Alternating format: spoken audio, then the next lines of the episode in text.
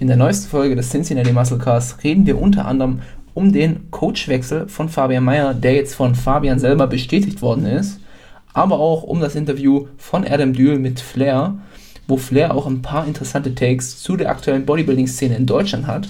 Außerdem als Top-Thema reden wir über unsere Bodybuilding-Routine. Das heißt, wie läuft denn unser Tag ab? Was machen wir wie Bodybuilding-spezifisch und wie gehen wir im Training vor? Viel Spaß! Speak that shit into existence. Let everyone know who the fuck you are. Put your head down and go to fucking work. Welcome to the pain zone. It's where we live. The king is back. And show the freaking world how great I am. Hell, I'm 300 pounds too. What you want to do? Bodybuilding fans around the world, welcome to the Cincinnati Podcast.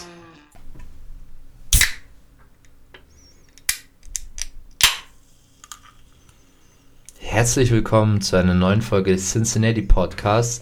Ich muss wieder fragen, wie viele Punkte? Oh, diesmal war es eher schon so eine 8 von 10. Ja? Ich, ich muss aber leider dazu sagen, bei der letzten Podcast-Folge, ich habe reingehört, es kam irgendwie nicht so rüber. Kam nicht rüber? Es war am Anfang war einfach nur so eine Stille. Okay. Ich dachte, eigentlich müsste doch jetzt ein Monster geöffnet worden sein. Kommt überhaupt nicht rüber? Ich, ich also, vielleicht habe ich auch einen, einen, einen Knick in der Akustik, aber Das Problem ist, wir hören halt unsere Podcast-Folgen nicht nochmal an. Vielleicht sollten wir mal den Anfang an. also ich habe jetzt hier gerade einen Ausschlag gesehen, deswegen äh, gehe ich mal stark davon aus, dass es diesmal aufgenommen hat. Mhm. Aber letztes Mal war es leider nicht so am Start. Aber ich fand, das war diesmal ein guter Klacker. Ähm, er hat diesmal ein äh, bisschen, bisschen Abwechslung. Diesmal ist Lemon Haze von Rain. Mhm. Und äh, damit du auch äh, während dem Podcast äh, die maximal getriggerte Proteinbiosynthese hast, sind auch noch BCAAs drin. Yes. Ja, So nice. sehr, sehr geile Sache, ne? Ich glaube, ein Gramm Ein ganzes Gramm BCAAs ist schon. Äh, und, und sogar L-Arginin. ist also, heftig, ja. Wenn du jetzt noch einen Pump kriegst, Wahnsinn. B3, B6, B12. Brauche ich eigentlich kein Obst mehr essen heute. Das war's eigentlich. Wow. Ein Rain und du bist good to go. Ja, würde ich auch sagen. Das erinnert mich an Rain Hardcore in den USA, wo einfach, einfach alles, alle Inhaltsstoffe einfach doppelt. Ja, auf Mhm. dieselbe Menge. Ja, selbe Menge. Die hatten so ein, so ein geiles weißes Design. Also die Mhm. waren komplett weiß, die Dosen. Und dann äh, war das, das Rain-Symbol war dann so grün, rot Mhm. in der Richtung. Aber kann ich mir geil vorstellen. Von Ja. optischen her. Ja, aber der hat, der hat schon ordentlich geschallert. Ja, gut, das glaube ich. Koffein ist, 320 Milligramm. Ist eine Menge. ja. Scheppert schon ein. Ja. Nimmst du eigentlich sonst noch Koffein vorm Training? Nee, nee. Ich trinke ich trink tatsächlich auch Monster und so weiter eigentlich wirklich nur als Genuss. Ich trink's, also wenn es sich ausgeht, ja, dann trinke ich es vorm Training, Mhm. aber tatsächlich eigentlich wirklich nur als Genuss. Also vorm Training habe ich gar kein Koffein. Aber würde ich jetzt auch nicht zu viel sagen, weil wir haben heute ein wollte nices sagen- Thema am wollte grad Start. sagen, jetzt haben wir es schon mal angekitzelt. Wir haben heute unsere Bodybuilding-Routine, gehen mal ein bisschen durch, was vorm Training stattfindet, während dem Training. Auch Musik ist bei mir zum Beispiel recht speziell. Ähm, aber wird, glaube ich, äh, nices Thema. Ja. Ist, glaube ich, auch ein bisschen im Bodybuilding-Kreis ein bisschen ein intimes Thema. Ja, und ich glaube auch, dass viele festgefahren sind. Auch, auch, ja. Aber ich meine, gerade so Musik, Stimmung, Mindset im Training, das ist schon, das Ja. geht, das geht einem nahe. Ja, absolut. Ist vor allem auch, ja, wir kommen gleich nochmal drauf, aber so YouTube-Videos und so, manchmal lasse ich das Handy dann offen, aber ich will es auch nicht so offensichtlich zeigen, weil sonst denkt wieder jemand, keine Ahnung, der hat einen Schatten weg oder so.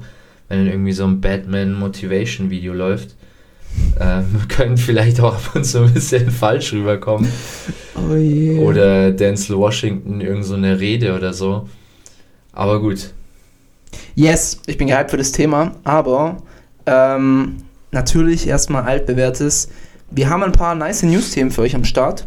Und zwar hat sich ähm, als Top-Story hat sich das Gerücht von letzter Woche bestätigt. Fabian Mayer hat offiziell auf seinem YouTube-Kanal die Trennung von ihm und Stefan Kindvögel bekannt gegeben.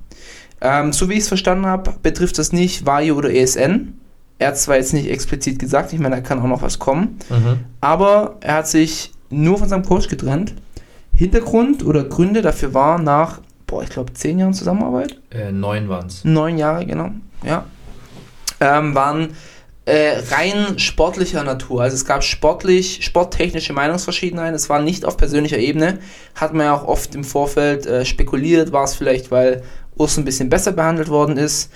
Also für mich als Außenstehender finde ich, dass äh, Urs schon ein bisschen mehr so eine Vater-Sohn-Beziehung zu Stefan hatte.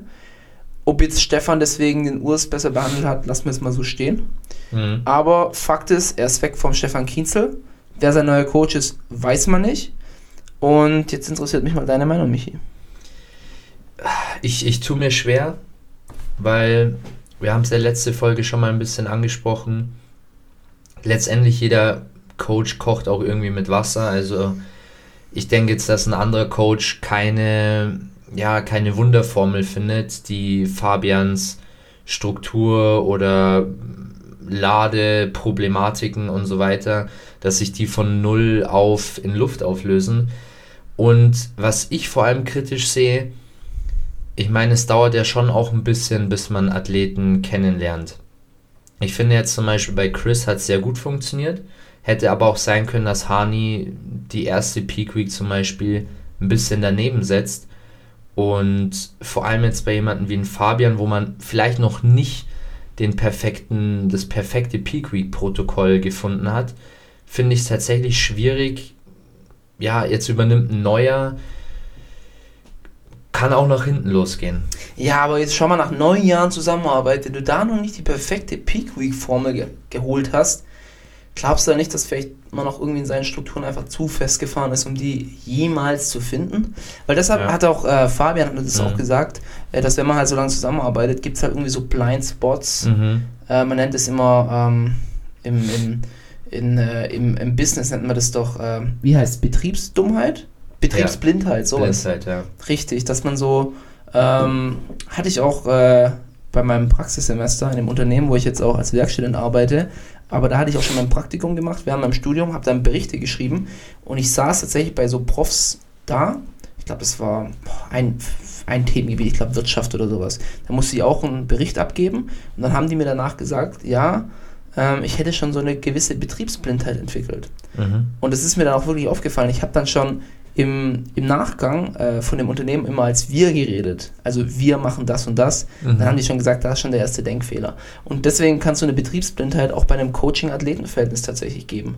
Weil wenn du immer schon so einen ziemlichen Höhenflug hattest, und man muss mal ganz klar sagen, Fabian hatte eigentlich schon einen sehr hohen Höhenflug seit der Mhm. Pro-Card. Mhm. Ähm, jetzt unabhängig mal von Mr. Olympia. Ich meine, seine Platzierung bei Mr. Olympia ist mehr als respektabel, aber alles so außerhalb hat er ja immer gut Wettkämpfe abgegrast. So. Ja. Er hatte ja nie eine Phase, wo er als Classic-Athlet irgendwie mal 10., 11. wurde, Ja. außerhalb von Mr. Olympia. Und da kann ich mir schon vorstellen, wenn es halt läuft, dass man dann wenig ändert.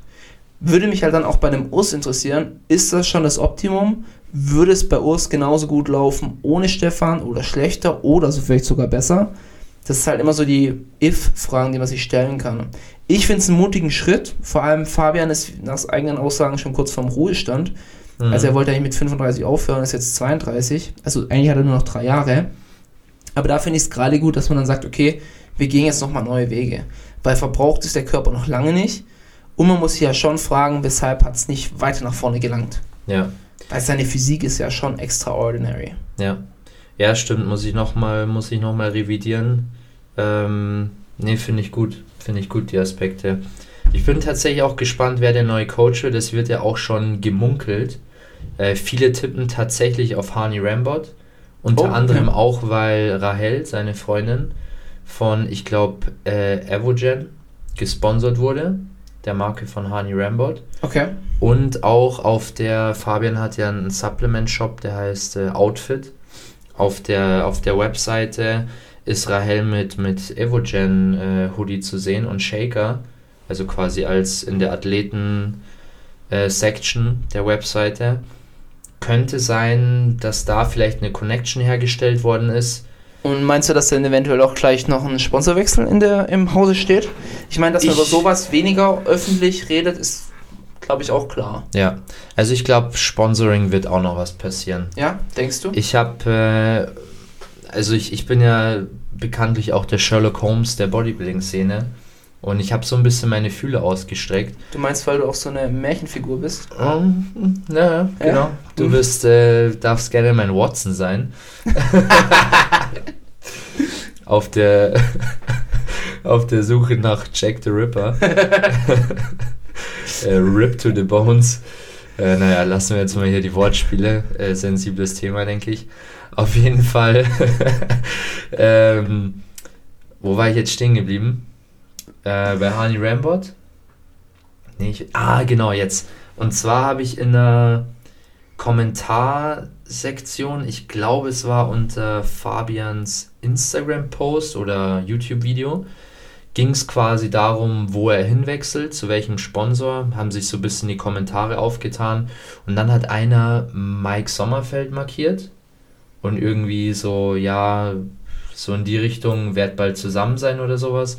Und Mike hat tatsächlich auch sowas in die Richtung, wir sehen uns bald. Also bitte jetzt nicht auf die Na, genauen... nein, nein, nein, halt. Mike hat geschrieben, was das wohl bedeutet. Ah, genau, das war's, das war's.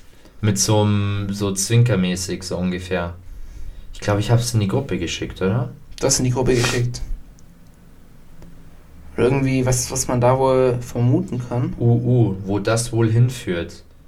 Mit zwei Peace-Zeichen. Genau, und dann haben wir ja, was haben wir da jetzt zur Option? Entweder geht zu Smilodogs. Äh, Nee, wo, wo ist Olymp. Olymp ist, ähm, Mike ist bei Olymp. Aber bei Smilodogs ist er für Klamotten, gell? Mhm, ja. Okay, aber dann haben wir ja drei Optionen. Kann ja trotzdem sein, dass er zu Smilodogs geht. Ja, Kann sein, dass er zu Neil Hill geht. ja, Oder kann sein, dass er zu Olymp geht. ja. Ich glaube, eins von den dreien ist auf jeden Fall, wird wahrscheinlich so sein. Dann haben wir noch Hani. Dann haben wir noch Hani im Pott. Also ich denke, ich würde es mal fast behaupten, ähm, dass er die, die äh, vielleicht von Hani gesponsert wird, aber also von der Supplement-Marke, aber ich glaube Mhm. fast nicht, dass er zu einem Hani Rambot als Coach gehen würde. Hört sich ein bisschen unrealistisch an, ja. Ja, Anscheinend soll er ein Angebot nach dem Olympia bekommen haben. Von ihm.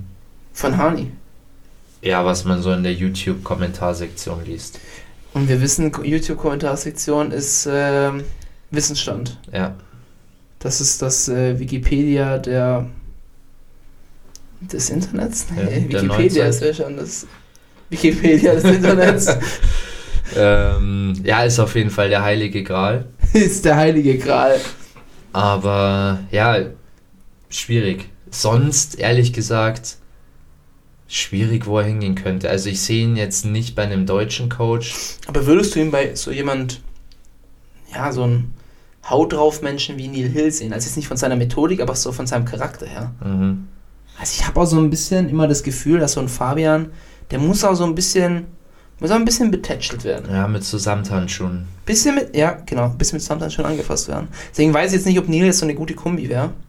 Oder also nicht gute Kombi wäre, sondern ob das seine Option wäre. Auch aus dem Aspekt äh, Hani Rambot, wenn wir jetzt mal davon ausgehen, dass Fabian es auch nicht so geschmeckt hat, dass Urs ein bisschen im Rampenlicht stand bei, bei Stefan, ist er natürlich bei Hani Rambot absolut die zweite Geige, muss man natürlich auch ehrlicherweise sagen.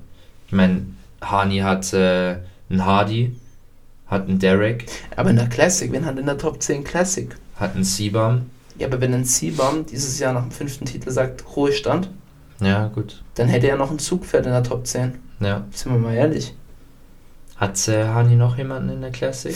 Er hat den André Dieu, Stimmt. aber, dann der fehlt, ist, der war ja noch gar nicht auf der Classic-Bühne. Ja. Ansonsten hat er, glaube ich, in der Classic-Physik, also niemand bekannt ist in der Top 10. Hm. Ich frage mich dann noch, wie sich so ein Wesley jetzt fühlen würde. Weil er ist eigentlich in derselben Situation, nur ein Platz weiter hinten. Also wenn wirklich diese Situation mit Urs wäre, und das ist jetzt rein spekulativ, Ja. aber ich glaube nicht, dass ein Coach so objektiv sein kann. So professionell. Also ein Hani Rambo, dass er das beim Mr. Olympia Open, ja, aber der Typ hat einfach schon so viel Erfahrung auf dem Buckel. Mhm. Aber ich finde, ein Stefan kommt mir zumindest als ein deutlich emotionalerer Mensch rüber. Und deswegen, ah, ich weiß es einfach nicht. Ich weiß nicht, ob er da so emotionsbefreit sein kann. Wobei ich auch schon gehört habe, dass er sehr emotionslos ist in der Kommunikation. Der Stefan. Mhm. So in der täglichen. Ja, aber in, auf der anderen Seite hörst du dann Urs, der sagt, ist wie ein Vater für mich. So emotionslos kann er dann auch nicht sein. Mhm. Ja, schwierig. Schwierig. Wäre wirklich interessant zu wissen, was wirklich vorgeht. Alles Spekulation, aber es wird sich auf jeden Fall dieses Jahr noch einiges da entwickeln. Ja. Allein in seiner Olympia-Placing, Sponsoring, Coach etc. Wir bleiben gespannt. Finale Frage. Denkst du, er wird besser abschneiden am Mr. O? Mit neuem Coach? Egal wer.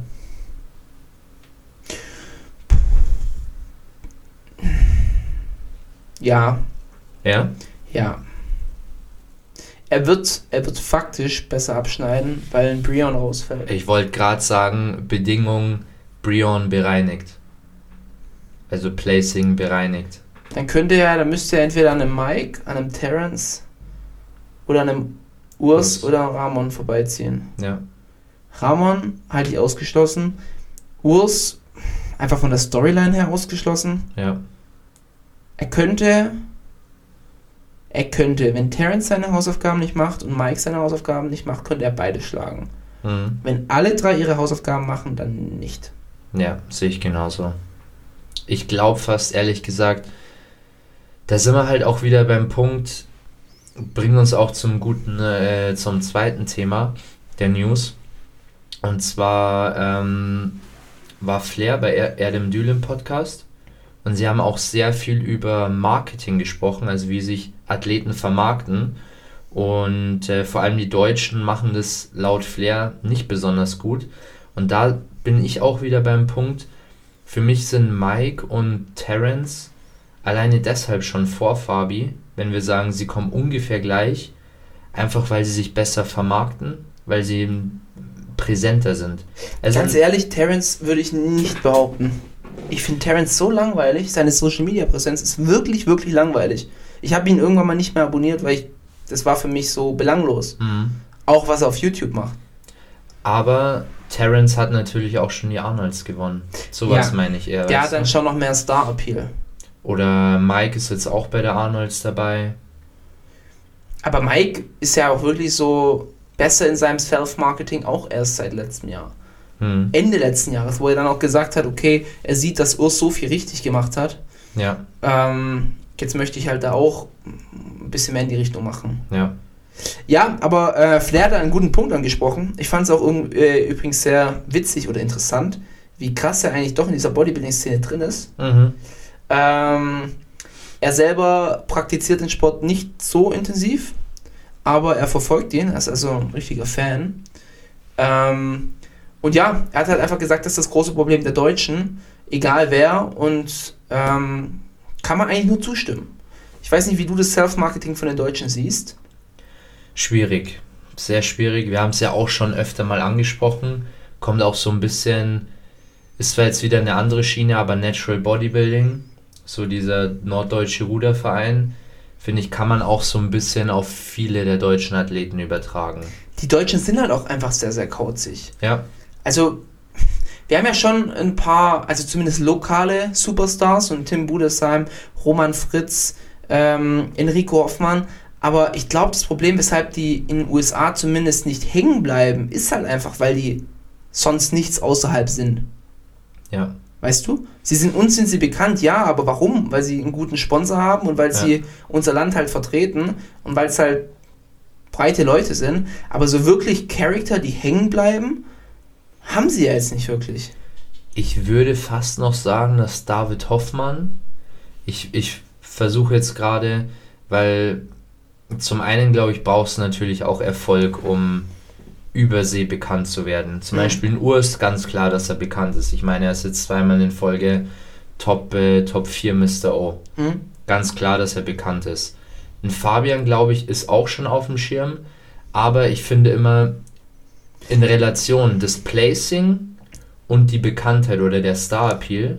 Und da finde ich tatsächlich, ja, ich, ich überlege gerade, weil, Ich, ich glaube halt, dass so ein Blazing gibt dir so ein Bang, so ein Bang-Effekt. Okay, Ja. jetzt bist du da. Ja. Aber wenn du aus dem Knall nichts machst, ja, dann bist du wieder in der Versenkung.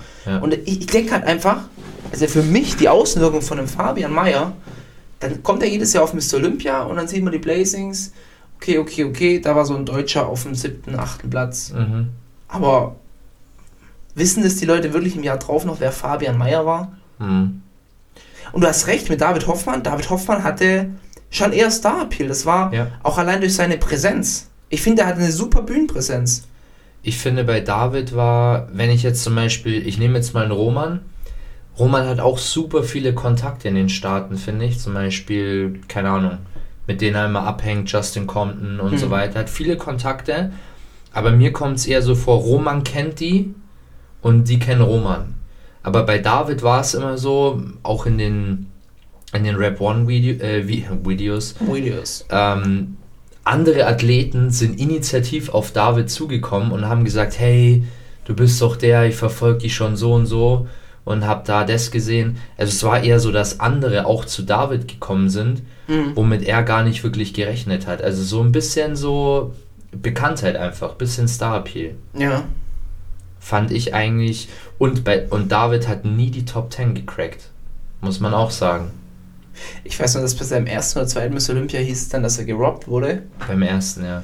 Im ersten war es. Was, was denkst du dann, was ein Rühl so gut gemacht hat? Ich glaube, ein Rühl war Oder ein Ronny Rockel?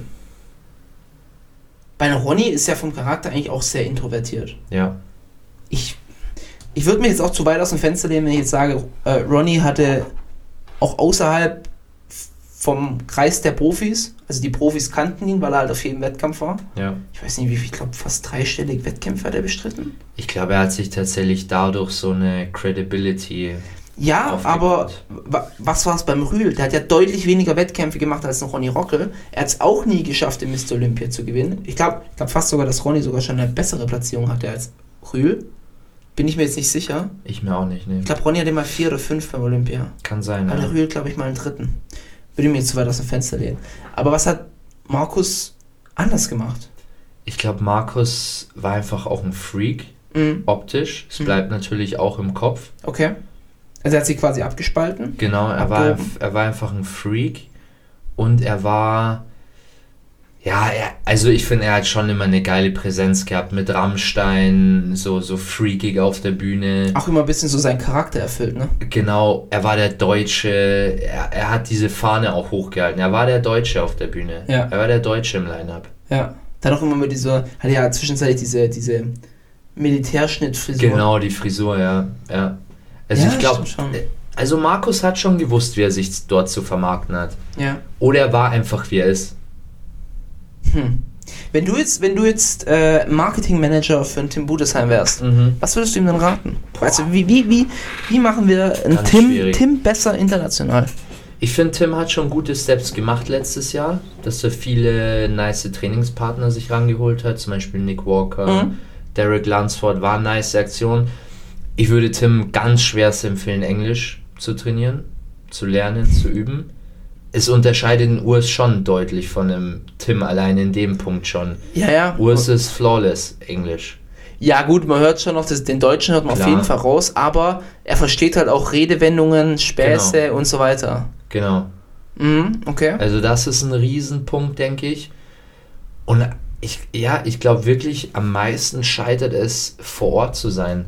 Sieht man auch bei Mike, finde ich. Er ist jetzt da, wo Bodybuilding abgeht. Er ist, im, er ist in, in Dubai, in den Gyms, wo aktuell sehr viele erfolgreiche Athleten oder bekannte Athleten auch unterwegs sind.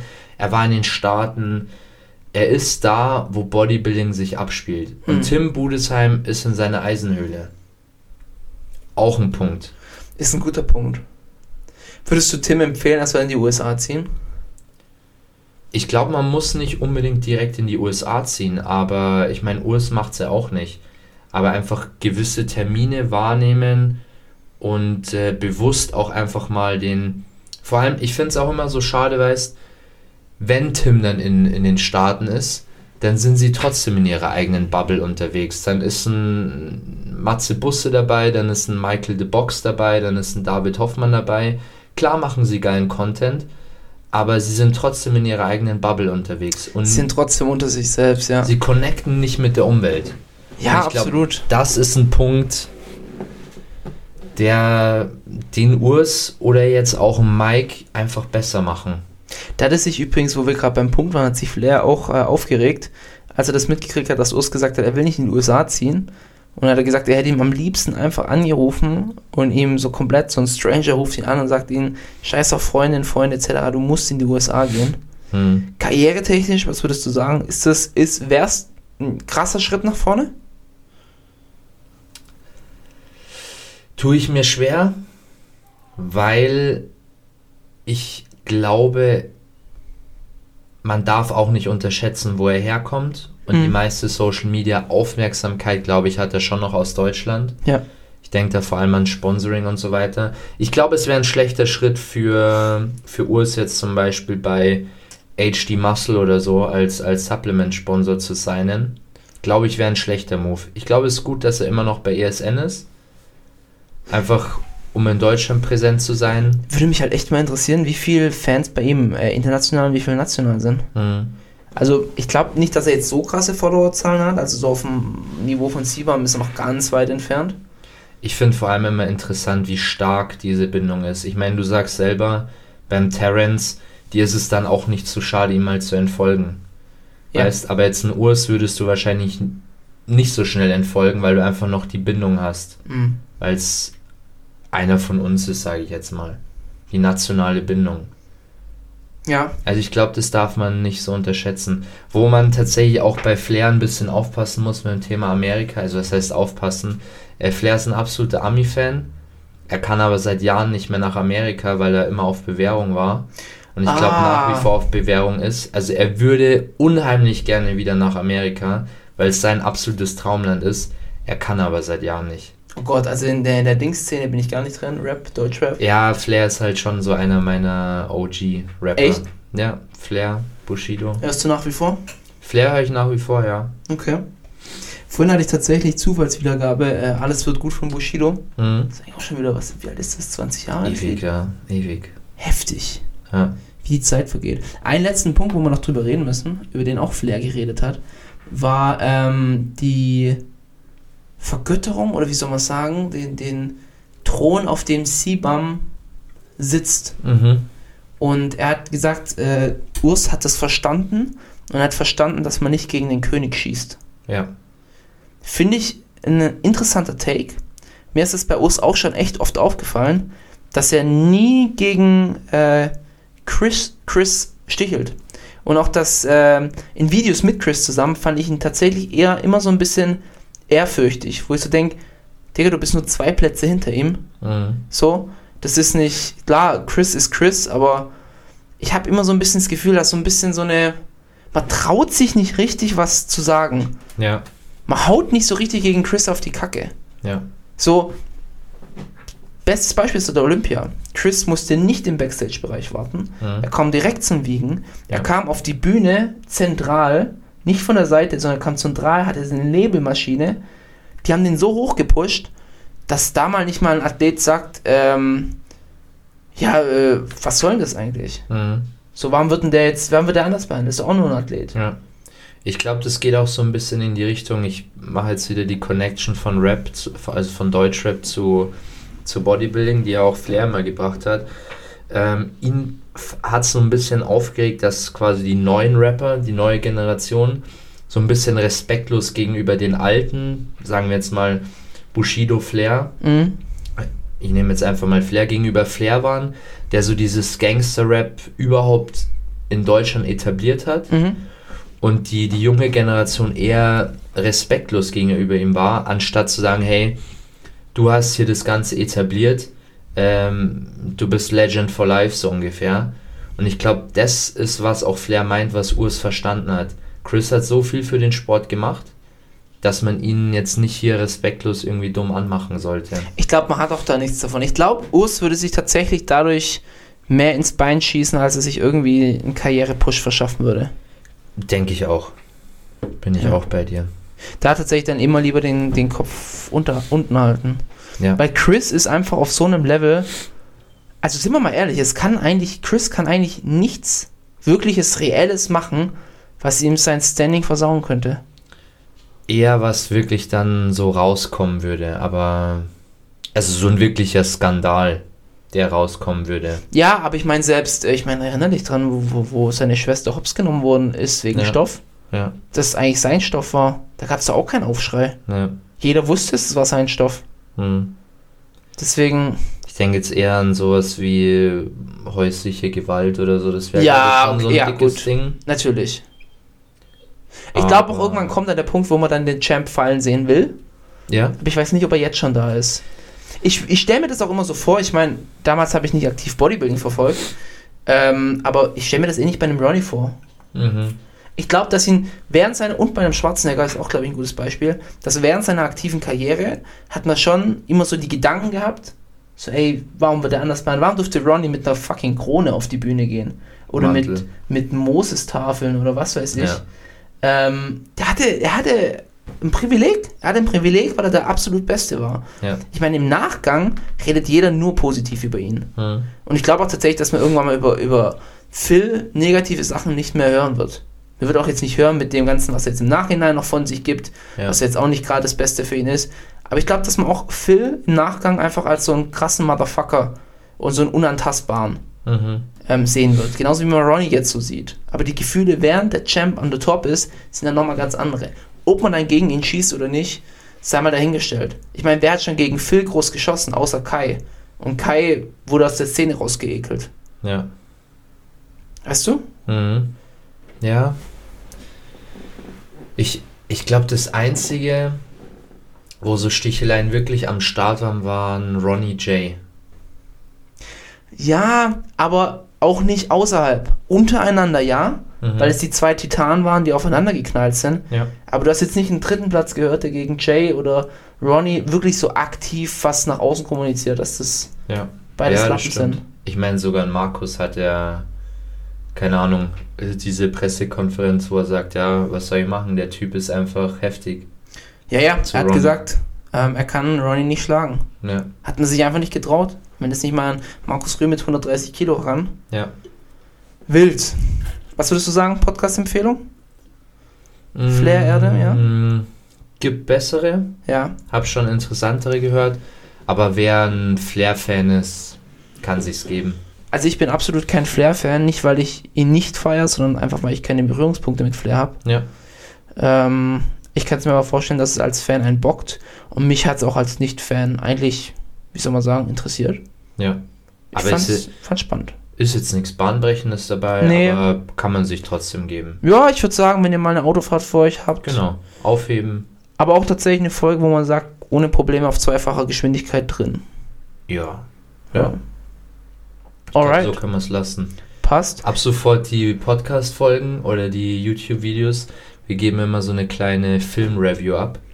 Kleine Filmreview. Ähm, wie viel, wa- wa- was, was, was wollen wir für ein Ranking machen?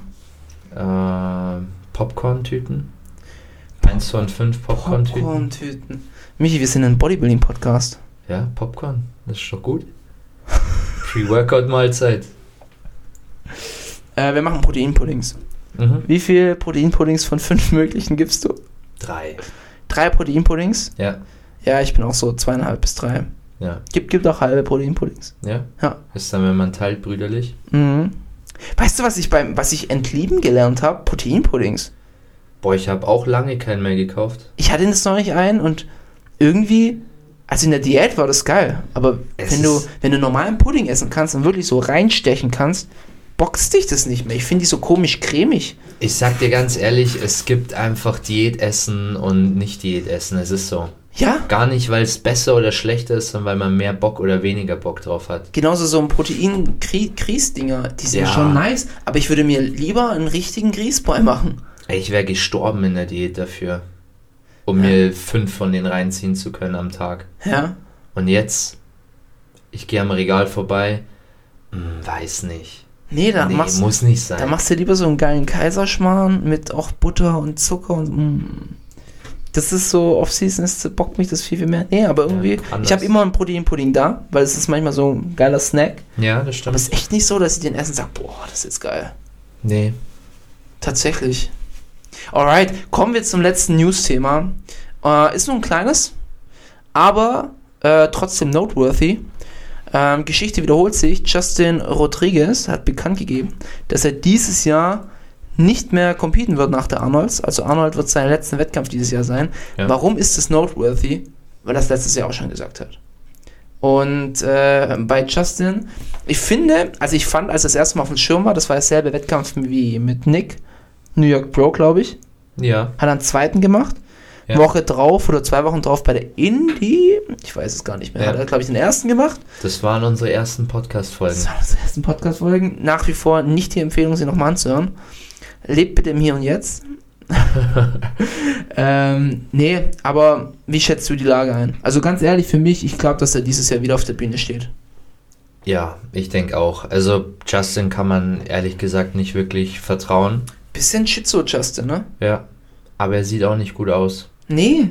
Er hat mir nicht gefallen auf den Form-Updates. Die Beine ah, sind so ein bisschen eingefallen. Er Nee. sieht auch so richtig verbraucht aus. Ja, ja.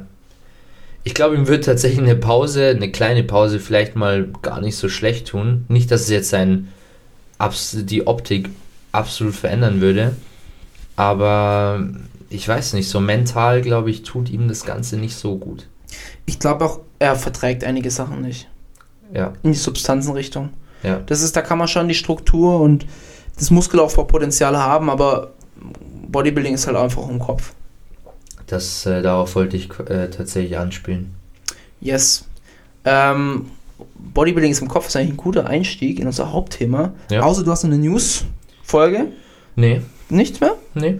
Alright, dann würden wir auch gleich mal einsteigen. Aber bevor wir jetzt in unser Themen, Thema der Woche reinsteigen, nächste Woche ähm, gibt es die Arnold Classic Prediction. Wir haben jetzt nur noch knapp unter zwei Wochen, dann ist der Wettkampf schon da.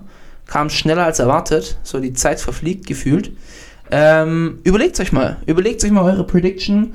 Könnt uns auch die gerne schreiben, kommentieren, wie auch immer. Und dann könnt ihr nächste Woche auch gleich mit uns mitdiskutieren. Ähm, ich habe ein paar interessante Takes, ich hoffe du auch, falls du dir schon Gedanken gemacht hast. Ja, Und yes, wird auf jeden Fall hitzig diskutiert. wird eine sehr nice Folge. Ich denke auch. Ich denke Tom auch. wahrscheinlich auch wieder am Start.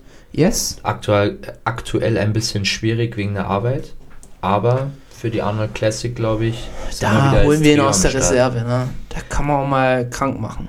Was ich noch vergessen habe vorher beim Stefan Kinzel und Fabian Meyer Thema, wir haben, äh, ich wollte noch ein paar Kommentare äh, aus unserem Instagram-Post vorlesen. Oh ja, bitte hau raus. Die waren gut. Habe ich gerade auch vorhin durchgelesen. Die waren gut, ja. Ähm, tatsächlich, die meisten sagen Hani Rambot. Ja. Die meisten sagen Hani Rambot. Einer ist noch mit Christian Küss dabei. Weiß ich jetzt nicht. Nichts gegen Christian Küss, aber vielleicht ein bisschen unrealistisch. Ähm, Boah, ich glaube, weil die einen Podcast zusammen hatten. Ja? Ja. Okay. Entweder das oder ein Video, ich weiß es gar nicht. Stefan Patrick Kaiser wird noch erwähnt. Auch eher unrealistisch. Wer war nochmal Stefan Patrick Kaiser? Ähm, auch ein deutscher Amateur. Sieht eigentlich ganz nice aus. Ja. Hat auch ein paar, also er ist im Coaching auch recht gut unterwegs. Hat Okay. zum Beispiel auch viele auf der, ich, nicht viele, aber ein paar auf der Evo Classic gehabt. Okay. Ja, weil der Name sagt mir was, aber ich habe jetzt gerade kein Bild dazu. Ja. Okay, spannend. Und wie immer, ja, Niklas auch einen Kommentar da gelassen, freut uns immer wieder. Ähm, war wieder ein bisschen längerer Kommentar, aber lesen uns natürlich auch immer sehr gern durch. Ähm, ich versuche gerade nur in der Kürze zusammenzufassen. Ich, das ist, glaube ich, ein guter Satz. Wünsche mir für Fabian, dass er jemanden findet, der mit ihm sportlich auf einer Wellenlänge ist und er vielleicht noch mehr rausholen kann, trotz des Weightcaps. Ja, die Frage ist immer, kann man eigentlich innerhalb des Weightcaps noch mehr rausholen? Ich meine, wenn du auf Endhärte bist, ich glaube, es, es kommt beim Fabian echt so ein bisschen auf, auf das Laden einfach am Ende an. Ist Peking, ja. Das Peaking. Ja. Weil wenn du ausgedörrt bist unterm Weightcap, bist du unterm Weightcap so. Aber dass du dann auch wirklich die Kiste wieder voll kriegst, das ist halt schon nochmal was anderes. Ja, Fabian würde auch natürlich gut tun, wenn, man, wenn sie das Weightcap ein bisschen anheben würden. absolut, ja. Weil der ist, glaube ich, echt am absoluten Limit. Aber darauf zu hoffen, ist natürlich auch die falsche Strategie. Yes. Muss man natürlich auch sagen. Aber krass, dass viele so, äh, so viele Honey Rambots sagen. Also für mich ist es tatsächlich eher unwahrscheinlich. Ähm, aber ich habe natürlich jetzt auch das Insiderwissen von äh, Sherlock Holmes hier neben mir. Mhm. Aber ja, Niklas schreibt auch, viele sehen Honey Rambot, aber wieso das jetzt wahrscheinlich sein soll, sehe ich nicht. Bin ich tatsächlich auch bei ihm. Also, ich, wie du ja auch gesagt hast, wir können es uns ehrlich gesagt nicht so ganz vorstellen. Für viele liegt es, glaube ich, jetzt einfach nahe, weil Ja. er ihn jetzt zum Mr. Olympiatitel gecoacht hat, den äh, Sibam. Ja, Aber andererseits ist jetzt die letzten Jahre auch nicht ein Ansturm bei Ian Barriere gekommen. nee, Wobei ich glaube auch gar nicht, dass der wirklich coacht. Weiß ich jetzt tatsächlich gar nicht. Aber ich glaube, es ist auch wieder so ein bisschen hochge hochgekommen in YouTube. Weißt schon, dann der eine stichelt den an, uh, Hani Rambot, dann bringt es so irgendwie so eine Welle mit sich. Ich frage mich, warum nicht schon Leute davor auf den Hani gekommen sind. Also ist er vielleicht abnormal teuer? Nimmt er vielleicht wirklich nur eine Handvoll Athleten? Ich glaube, Hani ist sehr selektiv. Ja, ne? Ja. Das glaube Du ich halt kannst auch. jetzt nicht einfach sagen, hey Hani, Costa Quanta, bin am Start. Ich glaube, jetzt bei einem Neil Hill kann man das tatsächlich vielleicht sogar schon. Ich glaube, dass echt Hani nicht so viele nimmt, aber dafür ordentlich was nimmt. Ja. Also ich, kann, ich kann mir nicht vorstellen, was der, was der Monat kostet, aber vierstellig wird es schon sein. Ja, ich glaube, der langt gut zu. Ja. Aber hat natürlich auch die Champions. Ja, der kann das Dem vorweisen. recht, ja. Alright. Dann würde ich sagen, wir steigen ins Top-Thema ein. Yes. Ähm, du darfst einleiten. War, war auch dein Vorschlag? Ich habe mir, am Anfang habe ich mir ein bisschen schwer getan. Ich Ja. wusste nicht genau, äh, was will mich jetzt hier eigentlich von mir. Äh, kommt auch öfters mal mit seltsamen Ideen. Also wenn mal ein Pod Mhm. Podcast kommt, wo ihr euch ja denkt, pff, was ist denn das für ein Thema, kommt meistens von Michi. Ja. Ähm, nee, schreibt mir einfach gerne mal, dass ihr das Thema geil fandet. Äh, gerne auch privaten Account, lese ich auch gerne durch. Er hat halt gesagt, Bodybuilding-Routine. Ich dachte, will er jetzt hier anfangen zu posen oder? Ich erkläre kurz, welche Transitions ich mache und äh, Ja. am Ende studiere ich wieder alles ein und darf es eh nicht zeigen. Oh, 2021. haben wir die eigentlich abgefilmt? Nee, haben wir nicht. Ich wollte es mit meiner Freundin abfilmen, hab aber am Tag davor wollte ich mit Kartoffeln laden. Äh, mir, mir ist dann die Salzdose ausgekommen und ich hatte übelst den Wasserfuß und sah so kacke aus am nächsten Tag, dass ich es dann lieber sein hab lassen. Ich glaube, du warst eher salzig über den Wettkampf selber. Kann auch sein. Auf jeden Fall, äh, nee, habe ich, hab ich nicht im Kasten, die Kür. Ich weiß nur, wie wir die in deinem 8 Quadratmeter Umziehzimmer geübt haben. Äh, Und einmal auf dem Rasen. Stimmt. Ja. Stimmt, ja. Am Rasen. Ja, war lustig, war lustig. Aber ich, sie war gut, aber unserer Meinung auch mit einer der besten, wenn wir die Finalisten gesehen haben. Aber gut, Ja. leider nicht ins Finale geschafft. Naja, auf jeden Fall zur Bodybuilding-Routine, das Hauptthema, ist quasi eher gemeint, was sind so unsere Routinen im Alltag? Äh, Was sind so feste Fixpunkte in unserem Bodybuilding-Alltag? Beispielsweise, ich, ich, ich werfe jetzt mal einfach einen rein.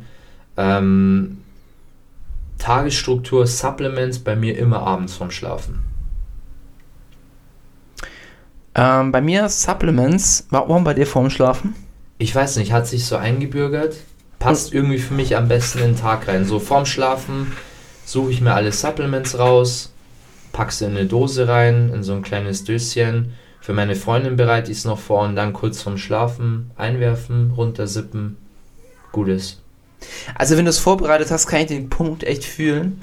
Bei mir ist es echt, ich bin so ein richtiger Supplement-Skipper, wenn ich es nicht vorbereitet habe. Mhm. Wenn ich jetzt dran denke, okay, ich muss jetzt erst noch 20 Gläser aufmachen. Okay, 20 sind es jetzt nicht, aber 5 Gläser aufmachen, Tablette rausnehmen, Glas Wasser holen, runterspülen. Da tue ich es echt manchmal komplett verpeilen. Ja. Und deswegen, ich tue mir auch mal meine Subs vorbereiten. Aber bei mir ist es immer Pre-Workout, weil Mhm. zu den Subs auch die Koffeintabletten dazugehören. Okay. Das heißt, alles immer Pre-Workout. Ist auch manchmal ein bisschen räudig. Ich habe gerade noch äh, Algenöl. Ja. Ich weiß leider nicht, wann das MHD von dem Ganzen war. Und dann tust du im Training immer so ein bisschen aufstoßen. Mhm. Ah, schmeckt ein bisschen wie Grüntee. Aber ähm, ich, ich denke mal, dass sie noch gut sind. Also mir geht es noch gut. Aber bei mir ist tatsächlich immer Pre-Workout. Okay. Ja, interessant.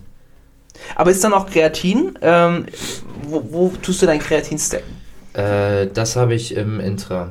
Intra-Workout. Ah, du bist ein Intra-Workout-Mensch.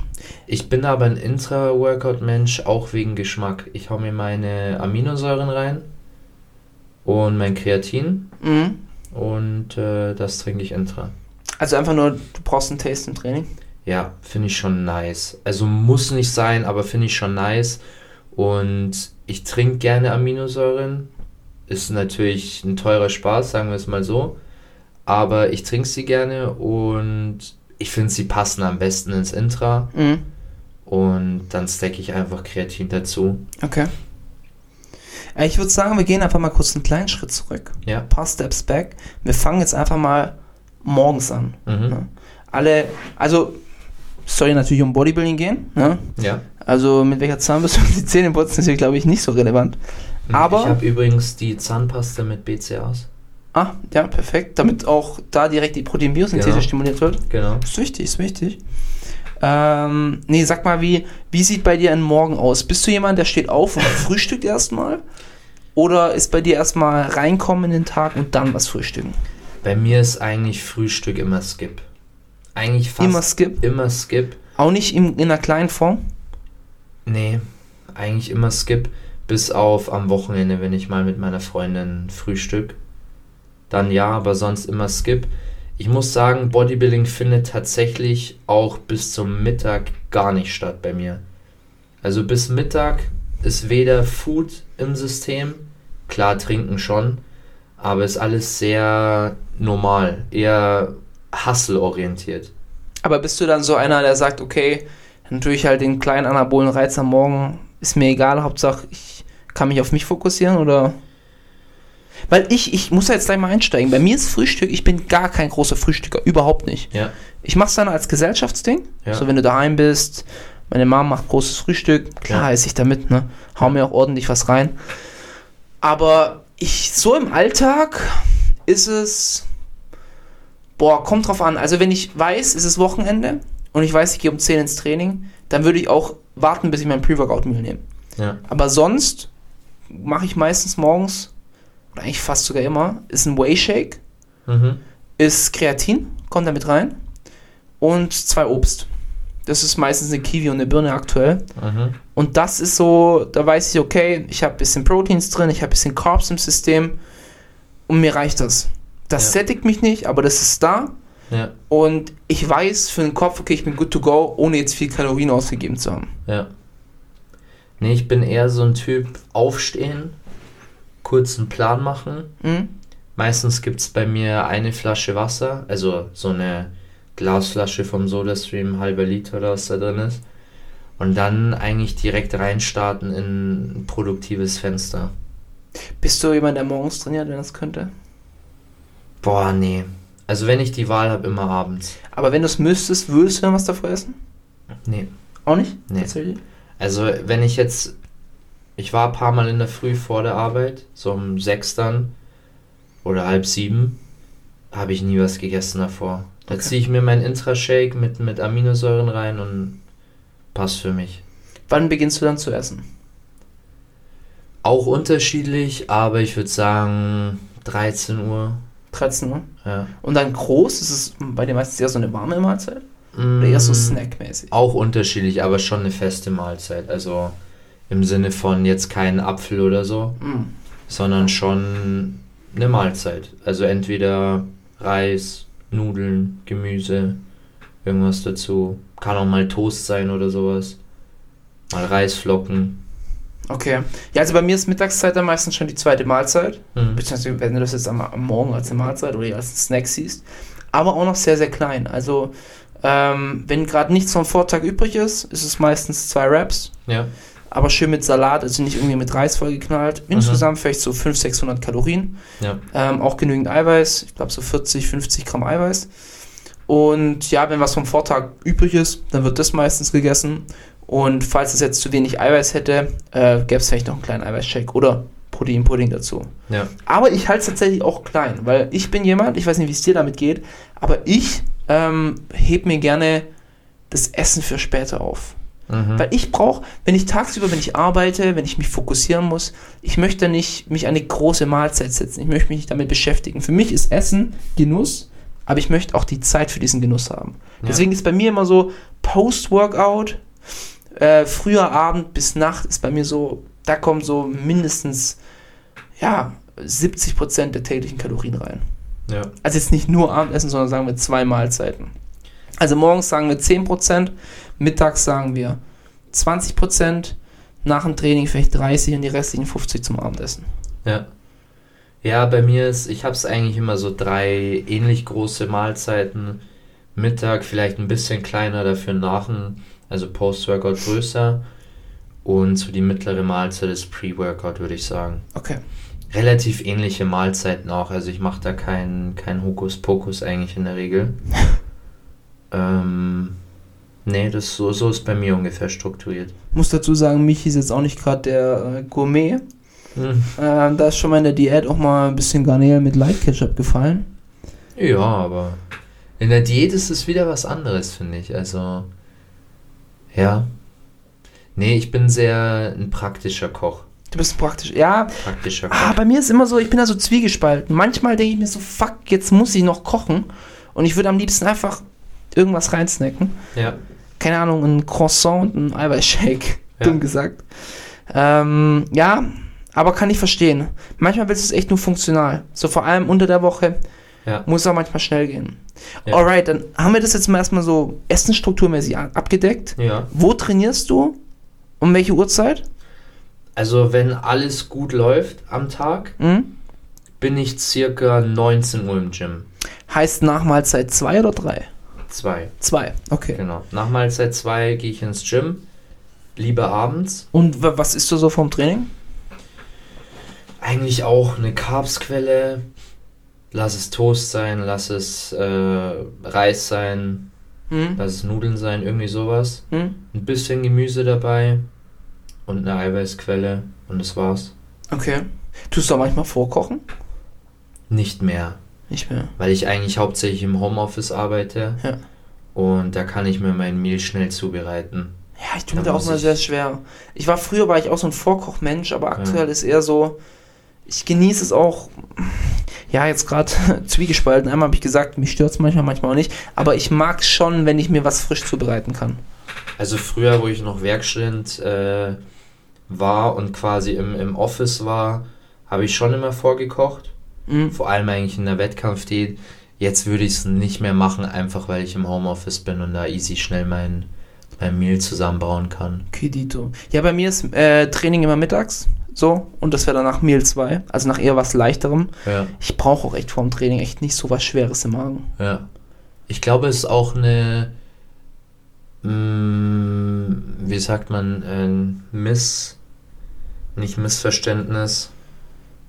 Miss, ähm, Also viele denken. Fehlinterpretation, so? Ja, in die Richtung. Viele denken, dass sie vorm Training eine große Mahlzeit brauchen, um Power zu haben. Ja, Fehldenken, sowas, ne? Ja, Ja. genau. Was nicht der Fall ist, meiner Meinung nach. Nee, gar nicht. Vor allem, wenn die Speicher voll sind. Ich meine, je niedriger du mit Körperfettanteil bist, je länger du in der Diät bist, desto mehr bist du von akuter Energiezufuhr abhängig. Ja? Aber in der Offseason eigentlich gar nicht. Nee. Du bist genauso leistungsfähig. Das ist äh, gutes Beispiel. Ähm, Shoutout an, an Frau Dr. Martina Ohlisch, die das Beispiel mal gebracht. Dein Auto fährt mit 10% Tank genauso schnell wie 100% Tank. Ja. Ich finde, man merkt es erst, wenn man so zwei, drei Tage, was mir manchmal passiert, zwei, drei Tage Kalorien gar nicht auf dem Schirm, Ja. irgendwie zu wenig gegessen, dann merkt man es, aber jetzt nur, weil du am selben Tag nicht, nicht so viel gegessen hast, gar kein Stress. Hm. Ich finde es tatsächlich auch sehr interessant. Ich habe Anfang des Jahres eine Saftkur gemacht, eine Woche. Wollt's Mich, mich ist am Juicen. Nelly Status no more. ähm, war auch geil, ich kam ins Gym mit so, mit so einer Saftflasche und Paul dann so, ich wusste gar nicht, dass du jetzt am Juicen bist. er, hatte, er hatte zwei Innocent-Flaschen. dabei. Ja.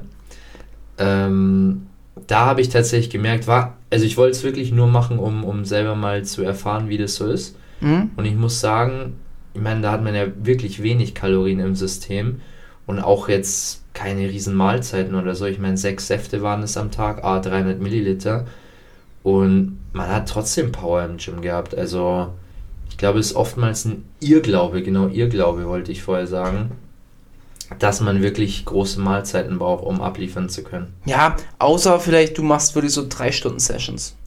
Ja, okay. Dann kann schon mal so hinten raus so ein bisschen, da kann dir so ein bisschen die Power fehlen.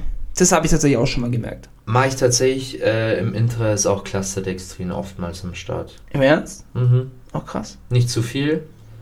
Also jetzt nicht irgendwie 40 Gramm, bei mir sind so 15, 20 Gramm. Mhm. Das reicht dann völlig. Okay. Sonst ist es tatsächlich zu viel. Und Post-Workout gibt es bei dir keine Shakes oder sowas? Ähm, eigentlich auch wieder eine normale Mahlzeit. Aber Okay. keine Shakes. Alright, dann haben wir jetzt mal die Ernährung komplett abgedeckt. Und jetzt sind wir beim Training. Michael Metzig ja, sitzt sich in seine Karre. Ja. Müssen wir eigentlich schon vorher anfangen.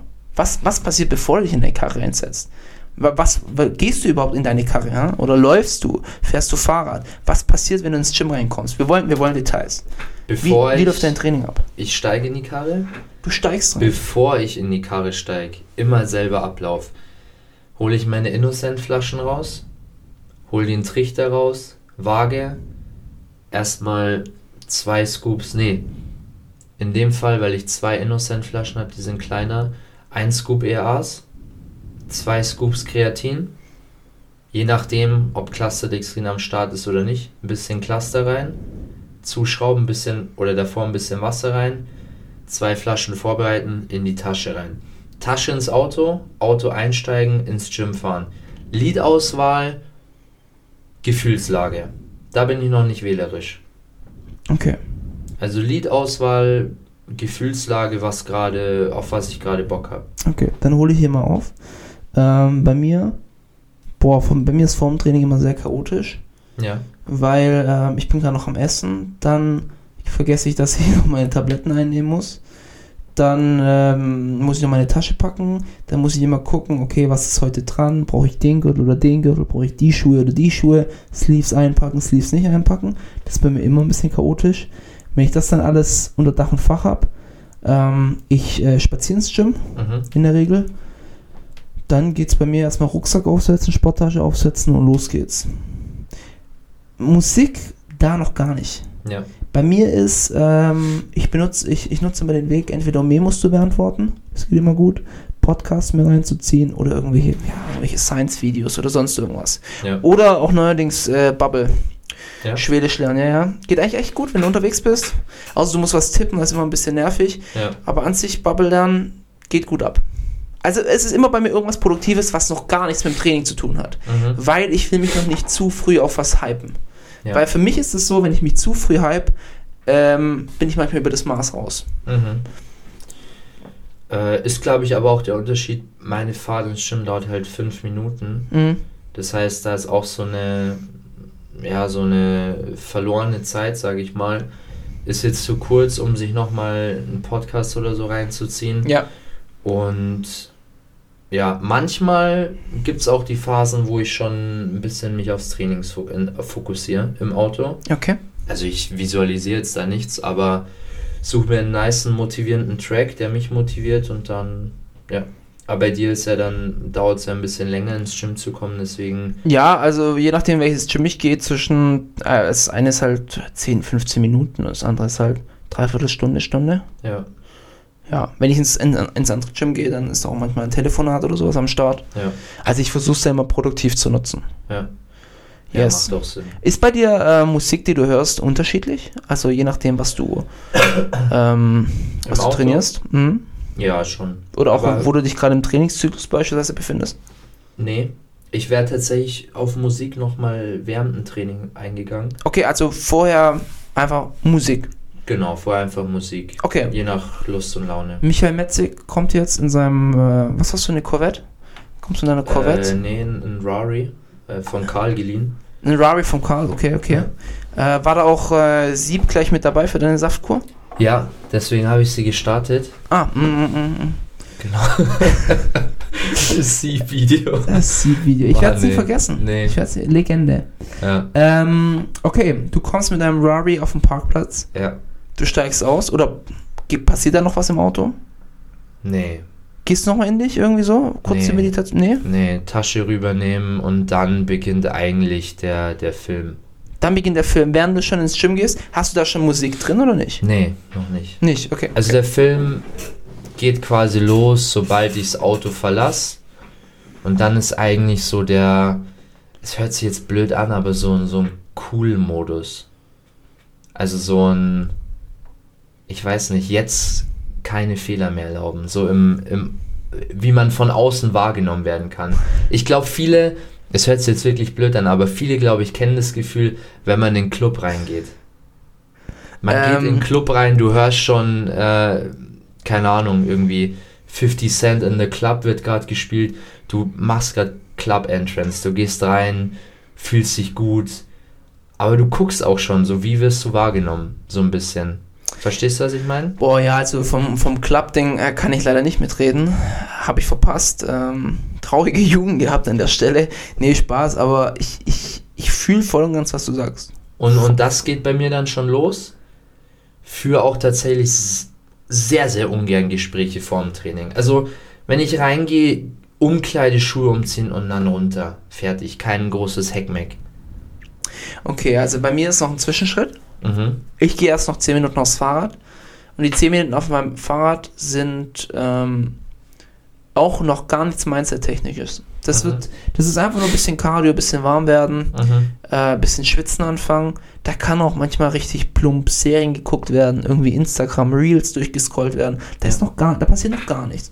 Aber wenn ich dieses Fahrrad, wenn ich die 10 Minuten überschritten habe, dann wird auf dem Handy, ah, manchmal gucke ich auch noch meinen Plan zuvor, okay, was steht heute an, wo muss ich welche Gewichte bewegen. Ja. Und dann wird umgeschaltet, dann kommt Musik und dann geht's los. Ja. Da beginnt für mich dann der Film. Ja. Und dann laufe ich halt hinter zu meinem ersten Gerät. Das ist meistens die schwerste Übung des Tages, die intensivste.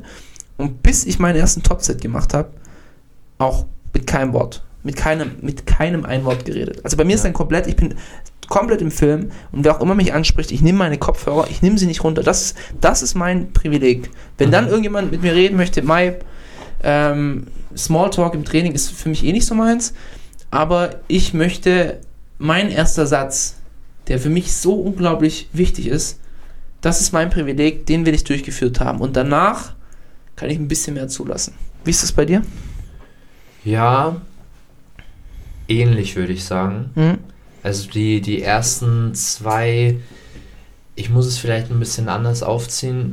Bei mir ist die Musik auch sehr entscheidend. Also ich habe in den, ich würde mein Training in ein Drittel hart und ein Viertel eher nicht soft, aber so ein bisschen nicht entspannteres Training, aber nur noch Aufgaben abarbeiten.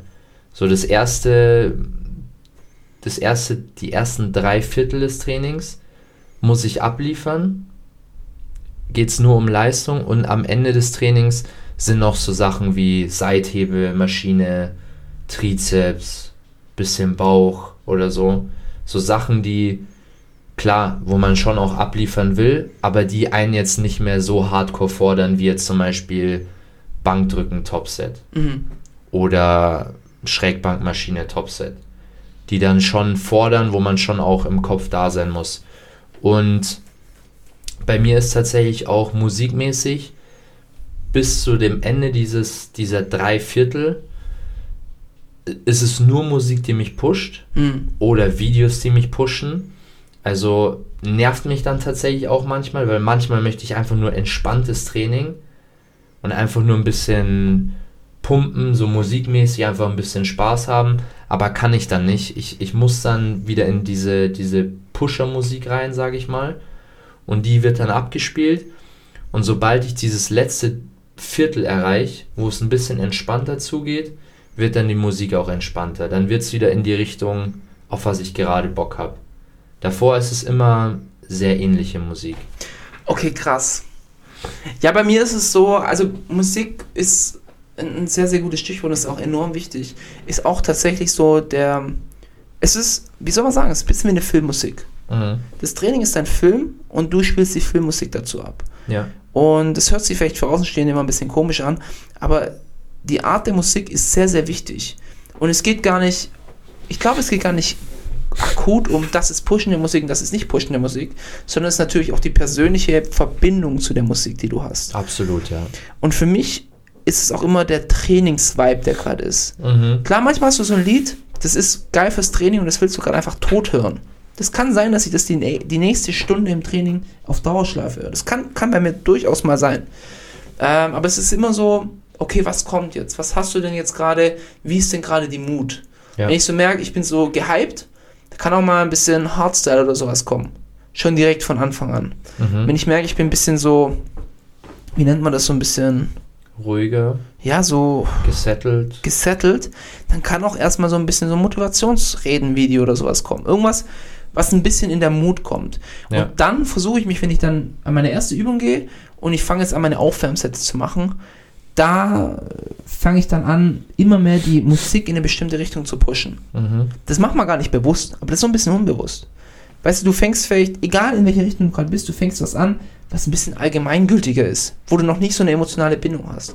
Die Banger-Songs oder die Banger-Lieder oder die Banger-Motivationsvideos, ich habe es ja neulich, ich habe es schon mal im Podcast gesagt, äh, New Breed Mass Monster ähm, ist für mich nur für Squats oder RDLs reserviert, sonst für nichts. Ähm, aber da muss ich mich auch erstmal hinarbeiten. Und dieses Lied würde ich sonst nie wieder danach hören, bis ich beim nächsten Training wieder zum Topset komme. Mhm. Und ähm, so versuche ich mich da tatsächlich auch immer ein bisschen vorzubereiten. Dann, je weiter das Training fortgeschritten wird, desto, ja, wie du sagst, äh, softer wird auch mal die Musik. Und es kann dann auch mal in Extremfällen umschwappen zu meiner Main Mainstream-Playlist. So was, was ich im Auto höre. Ja, genau. Sachen, die gar nicht in, ins Training passen, Genau. aber wo du sagst, okay, ich brauch's gerade, fühle ich gerade einfach mehr Ja. Kann auch einfach deine Mut an dem Training beeinflussen. Wenn ich dann merke, okay, ich schweife ab, ich bin nicht mehr bei der Sache, dann würde ich auch hier wieder ein bisschen die Musik in die andere Richtung pushen. Wie ist denn allgemein so dein Mindset im Training? Bist du so jemand, der Gespräche zulässt oder sagst du so, ich bin jetzt in meiner Kapsel, Kapsel ich, ich bin in meiner Zone, äh, sprich mich nicht an. Du hast schon gesagt, am Anfang auf jeden Fall keine Gespräche. Wie ist es so Mitte, Ende? Ja, doch, ich lasse eigentlich schon zu. Aber ich glaube, ich, mh, ich verbreite auch eine Aura, dass mich jetzt ein Fremder nicht anspricht. Würde ich jetzt mal behaupten. Also ohne Der, ein, der eine nennt es Aura, der andere nennt es einen salzigen Gesichtsausdruck. Nennt es wie ihr wollt. Aber ich glaube jetzt, also wenn ich mit jemandem spreche, dann eh mit jemandem, den ich besser kenne, mit dem ich eh öfter spreche und dann ist auch okay. Aber jetzt so random Gespräche passieren bei mir eh. Ist es so okay, nicht. okay? Oder würdest, würdest du es von dir aus selber machen? Oder machst du es, weil es, sagen wir mal, gesellschaftlich, du willst kein Arschloch Mm, sein? Nee, es ist mal so, mal so, würde ich sagen. Mhm. Es gibt auch Tage, da bin ich sehr für mich, da will ich nicht unbedingt reden. Ja, Aber ich glaube, das merkt man dann auch recht schnell. ja. Aber sonst äh, rede ich schon auch gerne, wenn es passt natürlich. Also wie gesagt, so die ersten zwei, drei Übungen sind schon immer recht wichtig für mich, dass die einfach passen. Aber so, wenn es dann Mitte hinten rausgeht, bin ich auch, also rede ich auch gerne. Okay. Auch über, keine Ahnung, mit einem, äh, den habe ich auch letztens erwähnt, sprechen wir dann öf öfter mal über UFC oder über MMA und so weiter. Ähm, genau. Sowas macht dann schon auch Bock. Hast du einen Zeitdruck im Training? Jein. Also ich finde Also unabhängig von Termin, willst du wirklich sagen, ich will mein Training jetzt durchkriegen? es gibt bei mir so einen Punkt, wo es mich nervt, im Mhm. Gym zu sein. Da nervt es mich dann, dass da noch vier Sätze fliegende Maschine draufsteht. ja. Denke mir so, Mann, Alter, kotzt mich diese Übung jetzt an. Ja, weil du bist eigentlich schon ziemlich leer. Es wird schon spät, denkst noch so an alles, was du noch daheim machen musst. Aktuell muss ich sagen, früher war ich wirklich Minimum zwei Stunden im Gym, bis zweieinhalb. Mhm. Mittlerweile ist bei mir so eineinhalb Stunden. Danach nervt es mich. Okay. Also es nervt mich, ich bin dann schon, kommt eben aufs Training an, dann auch länger da, aber mich nervt es dann. So ab eineinhalb Stunden kommt so das Gefühl, wo es mich nervt. Bei mir ist immer so eigentlich perfekt phasenabhängig. Also, wenn ich ein Overreaching habe, Mhm. dann gehen die Sessions auch mal zweieinhalb Stunden, im schlimmsten Fall vielleicht sogar drei. Ja. Ähm, da, aber dann zelebriere ich das auch. Mhm. Dann nehme ich mir auch die Zeit, bis dann halt auch ein bi- auf ein bisschen mehr Koffein. Du bist halt so voll drin, so Ja. voll im Juice. Ja, ja, Aber halt. ich freue mich dann. äh, Paul auch auf Innocent unterwegs. ähm, nee, aber dann schätze ich es auch, wenn ich dann in einem Deload bin und sagen kann, okay, heute habe ich mal einen Rest Day extra, äh, die Woche habe ich einen Rest Day extra, diese Woche gehe ich ins Gym und bin Ja. in einer Stunde durch, anderthalb Stunden. Hab Ja. trotzdem guten Stimulus, fühle mich gut, leicht aufgepumpt. Ja. Das ist immer so, also bei mir passen immer die Phasen, ich will nicht sagen perfekt, aber du hast dann, sobald du eine Phase abgeschlossen hast, hast du schon Bock auf die andere und bist froh, dass sie vorbei ist. Was ist für dich die geilste Woche? Ähm, Intro, Intro? ganz komisch. Ja. Warum? Weil die Trainings kurz sind und knackig und du deine neue Load für den kommenden Zyklus bestimmst. Weil Mhm. in, in der Introwoche wird bestimmt, wie soll ich sagen, in einem, in einem Deload wird deine wahre Stärke freigelegt, weil du die ganze Ermüdung reduzierst, die du angehäuft hast und du hebst deine Kraft, also du legst die, Perf also ganz kurz angeschnitten, deine Trainingsperformance ist deine Fitness minus die Ermüdung. Also das heißt, das, was du kannst, minus deine Ermüdung. Wenn du 120 Kilo drücken kannst, aber eine Ermüdung, äh, wenn du 100 Kilo drücken kannst, aber eine Ermüdung von 20% hast, kannst du nur 80% drücken. Ne? Ja. Je höher die Ermüdung ist, desto niedriger die tatsächliche Leistung. Im Deload wird die Ermüdung reduziert und deine Leistung wird freier gelegt. Und wenn ich dann eine neue Introwoche habe, bestimme ich das neue Back-Off-Gewicht und das neue Gewicht, was ich im Training behebe. Ich gehe noch nicht ans Muskelversagen, ich push mich gut, ich spüre den Muskel sehr gut, aber du settest einen neuen Standard. Und da kommen halt immer dann so Sachen wie, okay, letzten Zyklus habe ich im Topset, im Overreaching 150 Kilo auf 5 bewegt oder auf 8 und ähm, Backoff waren mit 140, die waren aber schon sau schwer. Jetzt bist du in der Introwoche und hast plötzlich 145 auf der Stange und die fliegen und du denkst so, Alter, diesen Zyklus rasiere ich am Ende 160 oder sowas. Und das ist für mich, also Overreaching auch, aber Overreaching wird, wird mir irgendwann mal zu viel. Was mir nicht passt, ist ein Deload, also was mir am wenigsten Spaß macht, ist ein Deload oder das Mittelfeld von einem Zyklus. Ja. Das sind so für mich so, wo es auch nicht, noch nicht so richtig ins Muskelversagen reingeht. Aber so, ich fühle mich immer am frischesten, am fittesten und am leistungsfähigsten immer am, am Anfang von dem Zyklus. Und das immer so, okay, geil, du hast jetzt fünf Wochen voller geilen Gains vor dir. Ja. Bei mir ist eigentlich auch ähnlich. Also ich würde sagen Woche 1 oder Woche 2 Hm. finde ich am geilsten. Auch wie du gesagt hast, Trainingssessions haben eine gute Länge. Man fühlt sich frisch. Ich finde, die Muskulatur fühlt sich auch frisch an. Super, ja. Und ich habe auch, bei mir ist immer so eine Gratwanderung Richtung Overreaching, dass ich auch im Alltag so ein bisschen ne Nebenwirkungen habe vom Training. Ja. Dass ich mehr Schlaf brauche, müder bin den Tag über. Ich fange auch dann recht schnell wieder an zu kränkeln, so auf, auf die Tour. Ah, nee, es. Also, wenn es nach mir gehen würde, jede Woche Introwoche. Ja. Ja, Vor allem, ich habe aktuell so aufgeteilt, Woche 1 und 2 sind gleich, Woche 3 und 4 sind gleich vom Volumen her, Intensität und so weiter. Nur die Übungen unterscheiden sich. aber ich glaube, du würdest eine Introwoche auch nicht so schätzen, wenn du den Rest nicht hättest. Wahrscheinlich, ja. Bei mir ist auch beim Deload so, wenn ich einen Deload habe, denke ich mir so, okay, geil, jetzt habe ich, ich habe so viele Sachen offen, jetzt kann ich mich da mehr reinhängen. Ich habe mir schon mal gedacht, würde mir tatsächlich am meisten Spaß machen, einfach einen, einen undynamischen Trainingsplan zu haben. Einfach mal immer dasselbe zu machen. Vom Volumen her. Hat auch seine Daseinsberechtigung und da machst du super Erfolge, aber irgendwo musst du halt einen Progressive Overload Reiz setzen. Ja. Also solange du, solange du gewährleistest, dass du immer mehr Gewicht draufpackst, Ja. egal ob das Volumen statisch bleibt, hast du schon mal vieles Richtige gemacht. Hm. Ja, Jetzt sind wir mal ein bisschen abgeschwiffen. ja. Michi, willst du den Bogen spannen? Ich spann den Bogen und frag dich, was macht der Paul nach dem Training? Boah, nach dem Training, ähm, wenn ich jetzt, wenn du jetzt den Paul mit 18, 19 gefragt hättest, wäre die Antwort jetzt nicht jugendfrei. Oh, okay. Hm, Das war bei mir beim, beim Training ganz, ganz Hör auf, extrem. ey. oh, jetzt hier, ey. Jetzt hören Sie mal auf hier. Ähm, nee, nach dem Training ist bei mir ähm, Essenszeit. Also da bin ich immer ziemlich hungrig. Und ähm, da versuche ich mich immer ja, ein bisschen runterzubringen. Ja. Also da möchte ich dann auch wirklich die Trainingsmusik nicht mehr hören. ja. Und da will ich eigentlich eher abschalten. Und ich bin dann auch echt teilweise sehr, sehr müde immer danach. Schon, gell. Es ist immer, ich bin dann so kurz müde und dann so ein, zwei Stunden später bin ich wieder leistungsfähig. Ja. Also kopfmäßig, aber nicht körperlich. Ja. Wie ist bei dir so nach dem Training? Auch, also für mich ist es auch so ein Runterkommen, meistens Essen. Wenn ich mit der Freundin esse, dann zusammen essen. Wenn nicht, dann YouTube-Video schauen. So ein bisschen, ja, auch wie du runterkommen. Und deswegen gehe ich auch gerne am Abend trainieren, weil meistens Training, Abendessen oder Post-Workout-Meal, dann vielleicht noch, keine Ahnung, entweder mit der Freundin was anschauen oder noch irgendeine kleine Aufgabe machen. Und dann geht es aber auch ins Bett. Und das passt dann eigentlich immer so. Ich bin dann kaputt, dann geht es ins Bett und das ist ganz gut. Und wenn ich unterm Tag trainiere bin, schleppe ich meistens so ein bisschen Fatigue mit.